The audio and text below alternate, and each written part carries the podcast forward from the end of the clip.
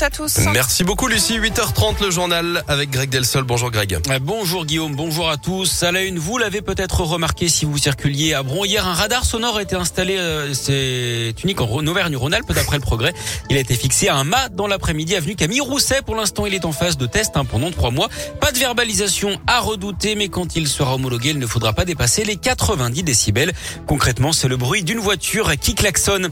On en sait plus sur la journée de galère demain sur le réseau TC à cause de la grève des agents trafic fortement perturbé. Un pas de métro sur les lignes C et D. Pas de tram non plus sur les lignes T1, T5 et T7. Des lignes de bus seront également à l'arrêt. Le service lui prendra fin à 19h30 sur l'ensemble du réseau. Nordal Lelandais reconnaît pour la première fois des penchants pédophiles. Il les a avoués hier matin devant les assises de l'Isère lorsque la cour examinait les accusations d'agression sexuelle sur l'une de ses petites cousines.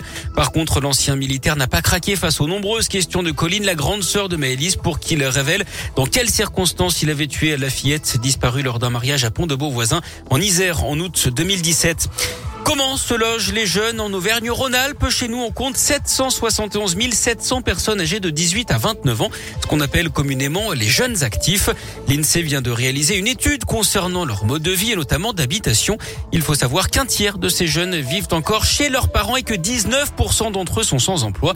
Les précisions concernant les autres marqueurs de cette étude de l'INSEE avec Joanne Paravi. Première chose à noter, les jeunes qui vivent en zone rurale occupent plus souvent leur logement seul que ceux qui vivent dans les zones urbaines, des logements plus grands également à la campagne. 61% des moins de 30 ans vivent dans une maison, alors qu'ils ne sont que 4% en ville. Il existe aussi des disparités entre hommes et femmes. Valérie Vanel de l'INSEE. Si on regarde globalement, les hommes vivent plus fréquemment chez leurs parents. Ils sont à 38%, euh, soit 13 points de plus que les femmes. Et même au sein des grandes villes d'Auvergne-Rhône-Alpes, le comportement des jeunes est différent. Vous avez 85% des jeunes dans les communes de Clermont-Ferrand, euh, Grenoble et Lyon qui habitent dans leur propre logement. Et euh, vous avez par contre Saint-Étienne qui est la seule euh, métropole à avoir moins de 70% de ces jeunes dans leur propre logement. Dernier chiffre à retenir, 24% des jeunes actifs de la région sont propriétaires avec un âge moyen de 27 ans pour l'achat d'un premier logement. Merci Joanne. Concernant la colocation, 5% des jeunes ont été séduits par ce mode de vie. Autre chiffre, 14% d'entre eux vivent avec un enfant. Le sport et les JO d'hiver de Pékin. Une quatrième médaille française ce matin. Encore de l'argent récolté par la jeune française Tess Le 2, 20 ans.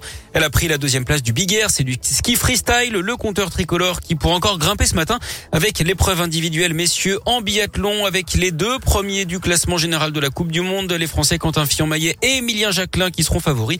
Ils seront accompagnés de l'Indinois Simon Détué et du Jurassien Fabien Claude.